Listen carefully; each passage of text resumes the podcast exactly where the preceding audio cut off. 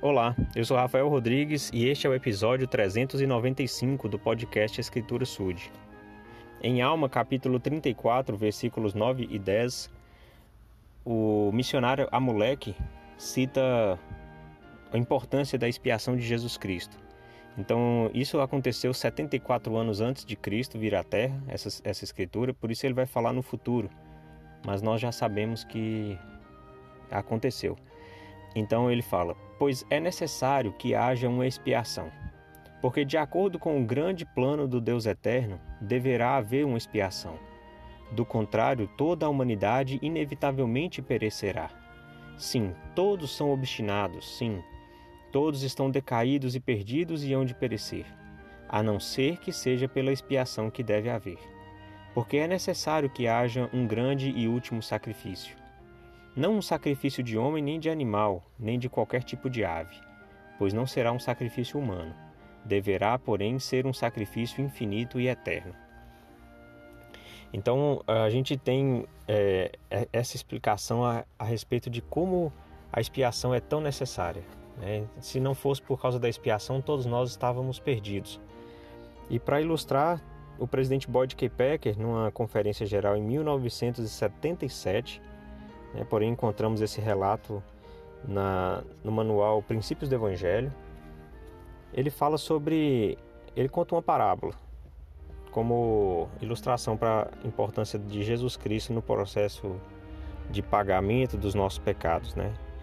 Então ele fala sobre um homem que desejava muito uma coisa, né? E aquilo parecia ser muito importante para ele. E para comprar aquilo, ele contraiu uma dívida. Né? Todo mundo falou para ele a respeito da pessoa com quem ele estava pegando essa dívida, né? que era o credor, que era uma pessoa muito rigorosa.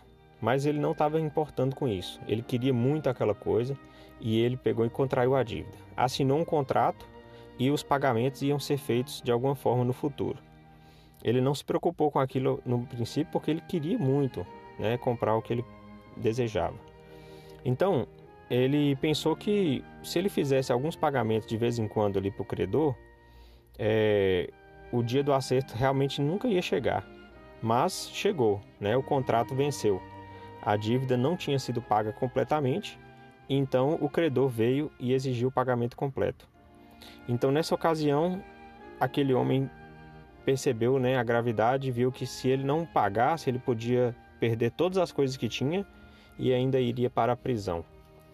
E então ele pediu ao credor né, para que desse a ele mais prazo, é, ou então perdoasse a dívida. Mas o credor falou que era impossível. Né?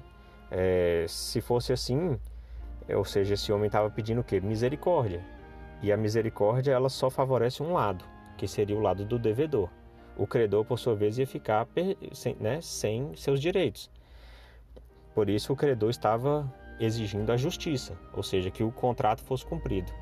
E o devedor, por sua vez, estava falando, mas agora a justiça só vai favorecer o seu lado. E assim eles ficaram naquele embate, né? Um exigindo justiça, o outro suplicando pela misericórdia. E aí ficou daquela forma até que um, o, o, o devedor ele tinha um amigo.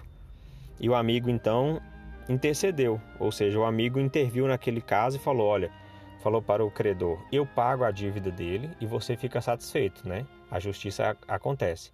E aí eu vou negociar com ele a condição para ele me pagar.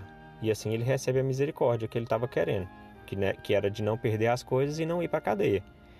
Então assim o credor concordou, né? Esse mediador, ele então colocou as condições para o, o devedor, né? De como ele iria pagar a dívida e assim ele não iria para a cadeia. Tá? Então, graças a essa intervenção do mediador, tanto a justiça foi cumprida né, com exatidão, porque o credor recebeu tudo que ele tinha direito, quanto também a misericórdia foi satisfeita porque o homem não perdeu suas coisas e nem foi para a cadeia.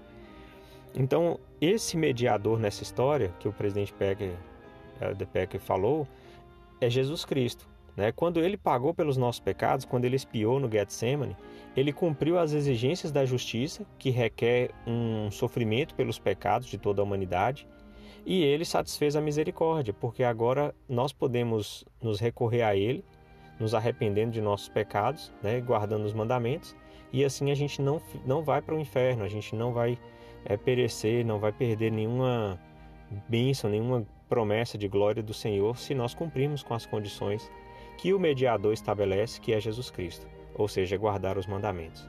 Então eu sou muito grato pela expiação de Jesus Cristo. Todos nós devemos ser. Sem isso nós estaríamos perdidos realmente. Em nome de Jesus Cristo. Amém.